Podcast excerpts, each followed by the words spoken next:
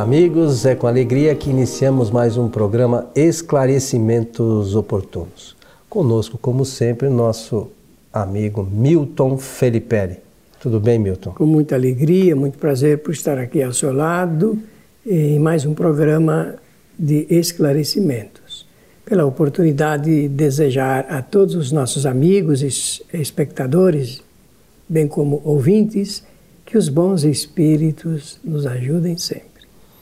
Lembrando que as nossas abordagens são sempre baseadas nas obras fundamentais da doutrina espírita, que são os livros do senhor Allan Kardec, certo? E é onde a gente encontra, do ponto de vista da teoria, a, a filosofia espírita, né? a argumentação filosófica e também as indicações científicas que Allan Kardec e os espíritos superiores ofereceram. Então, nós tratamos aqui eh, de espiritismo com fundamento nas obras de Kardec. Aliás, não tem outro meio, né? É, não tem não. Tá bom. Não tem não. Ô Milton, vamos atender aqui aos nossos amigos. A, a pergunta de, de hoje é, diz assim: Por que a encarnação é necessária aos espíritos? Muito boa pergunta, simples, não é? É, é objetiva. Objetivo.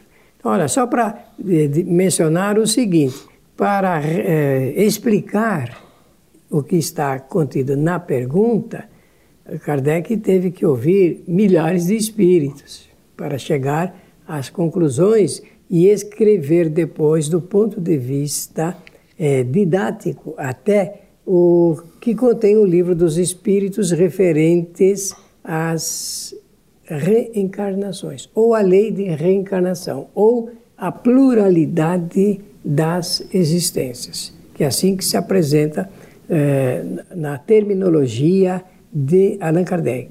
Então, o livro contém suficientemente as respostas para atender a esse, essa curiosidade. É uma curiosidade. Quando passa a ser uma necessidade do conhecimento, aí muda inteiramente. Vamos partir do mais simples. Simples. O espírito, ele, ele aprende em duas situações. Quando está em estado de erraticidade, se quiserem, quando está eh, na vida espiritual, se for mais fácil entender que seja dessa, dessa forma, ou quando ele está em estado de eh, encarnado. Por que, que eu disse que ele aprende nessas duas situações? porque uma é teórica apenas e a outra, além da teoria, também é prática. O espírito, quando ele está desencarnado, ele aprende, só pode aprender fazendo é, o uso do pensamento no campo da teorização.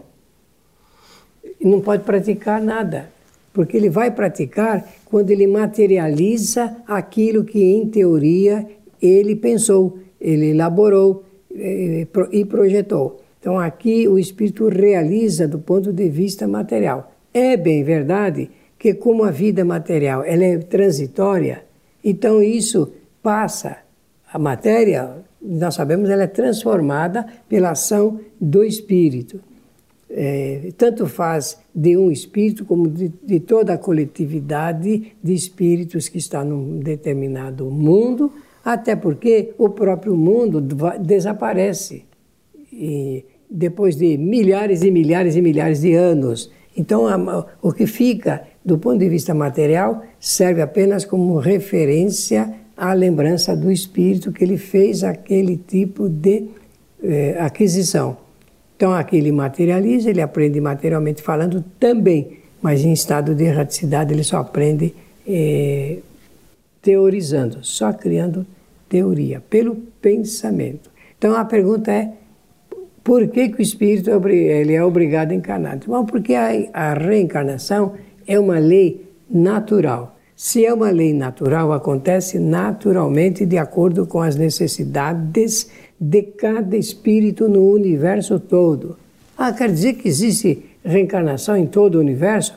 Em todo o universo.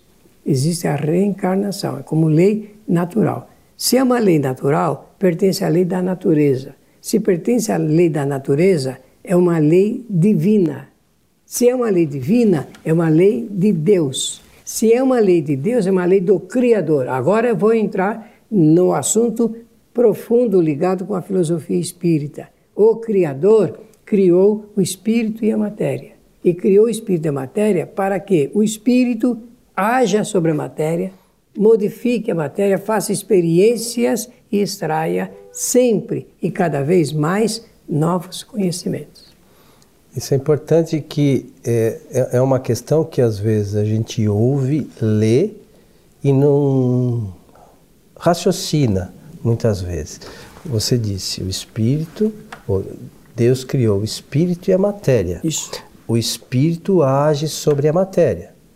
É isso? É claro. E o espírito é o ser inteligente do universo, é isso? Exatamente. Então, matéria não pensa. Assim sendo, o corpo físico não pensa. Não. Quem pensa é o espírito. É o espírito. Então, é, é algo que às vezes a gente lê, acha bonito e não, e não, né, não raciocina sobre a questão. Corpo não pensa, cérebro não pensa. Pega um espírito desencarnado lá no caixão, bate nele lá, faz uma pergunta para ele ver se ele responde, né? Mas o espírito continua com o conhecimento. Todo o reservatório de conhecimento que ele adquiriu continua com ele. E, ele, o, espírito. e o espírito ele se, se utiliza de três ferramentas essenciais para a adquirir é, né, esse, essa questão de evolução do espírito aqui. Isso a inteligência, a vontade e o pensamento Exato. que você sempre lembra, não, não é eu isso? lembro que nós temos que repetir isso milhares e milhares de vezes, até as pessoas entenderem que é assim que funciona a mecânica da evolução. Muito bom, seu Milton. Muito bom. Então, por, é, por exemplo, é, eu acho importante também gente, nós faz, que nós façamos aqui, para muitas pessoas que não conhecem a doutrina, uma distinção de encarnação e reencarnação. Você podia falar alguma coisa Sim, sobre isso? A reencarnação, o nome já diz, re, prefixo, né? É, muitas vezes, muitas encarnações. Reencarnar significa é, uma nova encarnação, outra encarnação, outra encarnação. É um novo corpo é, que se forma para atender às novas experiências do espírito. Então, a encarnação é uma vez, por exemplo, Jesus reencarnou aqui na Terra? Não, ele encarnou aqui na Terra, porque ele não precisou é, fazer a sua evolução anteriormente aqui no planeta Terra. Aliás, o planeta Terra existe porque ele criou as condições, junto com outros espíritos é, da mesma envergadura espiritual, as possibilidades de aglutinação é, da matéria a fim de confeccionar este nosso planeta. Ou seja, tocando em miúdos, reencarnação são aqueles espíritos que ainda precisam passar por provas e expiações. E encarnação é desses espíritos já evoluídos que encarnam eventualmente segundo uma necessidade, uma missão, é isso? Bom você lembrar, e eu agradeço, e também estender essa sua boa lembrança ao fato de que existem planetas destinados à regeneração do espírito, não às provas e expiações, mas a um processo de regeneração. É uma palavra, digamos, elas não são inflexíveis. O Kardec bem diz no livro dos Espíritos, né?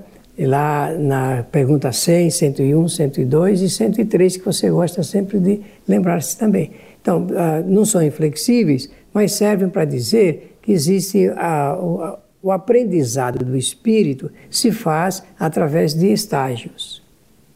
Alguns são pequenos, outros maiores, dependendo da situação de cada um, cada espírito. E, e com, conforme o seu esforço, ele se adianta mais ou menos rapidamente, não é isso? Ah, isso é bom. Por quê? Porque o espírito, ele evolui, ele vai mais para frente de acordo com o exercício dessas três ferramentas de trabalho que você também lembra sempre que é a inteligência, a vontade e o pensamento. O espírito age por vontade própria. Não é que Deus faz ele evoluir. Deus é autor das leis. A lei, uma delas é a lei da evolução. Agora o espírito age porque ele tem uma, uma das ferramentas é a vontade, que é determinar as suas ações. Aquele que usa mais e melhor, com certeza aprende mais. Mas aquele que usa menos e pior, aprende menos. Então é preciso estimular as criaturas para que usem dessas ferramentas a fim de que o seu progresso seja o mais rápido possível. Sabe que eu estava lendo um artigo da revista Espírita, eu nunca me lembro, eu, eu não guardo o ano e tal, mas o artigo era assim: a carne é fraca. Então a gente arruma um monte de justificativas, né, quando a gente está encarnado, para dizer, não, porque estou cansado, não sei o quê. Aí os espíritos superiores, no artigo, diz assim: é, o, o, você tem preguiça porque o seu espírito é preguiçoso. Isso né? Então, nós, são algumas coisas que a gente tem que ficar bem atento, porque isso, se a gente olhar, se detiver com atenção, nós vamos perceber da necessidade que nós temos de progredir. Né? Da, a, a, nós, às vezes, programamos uma série de coisas e depois, quando retornamos para o estado de erraticidade, ficamos nos lamentando, nos lamentando pelo tempo perdido. E quando chega aqui, a gente tem preguiça. Né? A gente não se dá conta muito dessas coisas, mas isso está diretamente ligado com a evolução do espírito. É porque o espírito, usando da vontade e do pensamento, ele, por vezes, ele elabora projetos maiores do que a sua possibilidade. Quando ele está aqui encarnado, ele se apercebe dessa impossibilidade, não é? E, portanto, ele não tem o mesmo estímulo que ele tinha quando estava com a sua memória e lembrança totalmente livre, e ele realmente queria fazer um, um andamento maior no, no, na sua caminhada de evolução. Significa que ele queria fazer mais encurtando o tempo, o que de, convenhamos, é muito bom pensar assim, mas a gente tem que aprender a trabalhar de acordo com a possibilidade. Os mais antigos diziam que nós não devemos dar o passo maior do que o tamanho da nossa perna. Você se lembra disso? Lembro, assim, lembro. Perna curta não dá passo grande, não é? Mas dá dois, você pode dar dois. Sim, dá dois, mas não um. um e às vezes o indivíduo ele pensa é, muito longo quando ele ainda tem possibilidades muito curtas. E a doutrina espírita fala muito para o aprimoramento do espírito, que ele vai ao longo das encarnações adquirindo virtudes, né, Milton? Que é uma coisa bastante interessante. Você podia falar um pouquinho sobre as virtudes, né? Que as pessoas é, entendem algumas coisas como, como é, inteligência, mas é virtude que o espírito vai angariando ao longo das encarnações, não é isso? Exato, olha, vai angariando, hein? ele vai compreendendo, vai somando e vai experimentando. Não é que de repente ele já faz alteração, porque não é assim que funciona. As virtudes são qualidades. O, os filósofos da antiga Grécia apresentavam, vou falar só dos três, que parece que falando deles, os maiores, ficará mais fácil entender por que, que aquelas escolas eh, juntavam esses pensamentos superiores.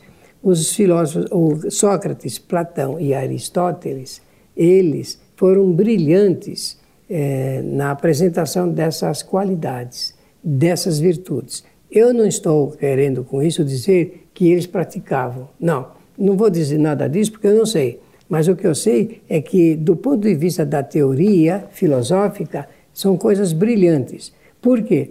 Porque partindo do princípio de que se nós aplicarmos essas virtudes, nós vamos melhorar a qualidade da nossa vida. Vou dar um, algumas. Né? Por exemplo, a honra, a honestidade, a dignidade e a fidelidade. Só dei quatro. Honra, honestidade, é, dignidade e fidelidade. Se nós exercitarmos essas qualidades, a nossa vida ou não, vida muda ou não muda para melhor? Claro. Por quê? Porque essas qualidades são, uh, são qualidades eh, vivenciais, conscienciais, ligadas com o processo de ordem moral. O que é moral? Regra de relacionamento. Se eu for honesto, não serei honesto apenas comigo mesmo. Serei honesto com os semelhantes. Tudo na minha vida será é, vivido com honestidade. E a honestidade, ela é uma das qualidades soberanas do espírito. E o que você falou? O espírito ele vai aumentando, ele vai ao pouco dilatando as, essas qualidades e vai ficando cada vez melhor. Todos os espíritos, sim, todos os espíritos, mais cedo ou mais tarde, vão adquirindo essas qualidades para poder melhorar a sua relação com semelhantes.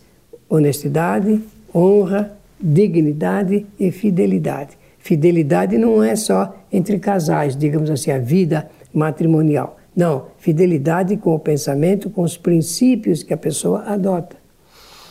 É, você sabe, Milton, que eu estava vendo na internet um dia desses aí, um professor da USP, eu com nomes tem é lamentável, mas eu não me recordo.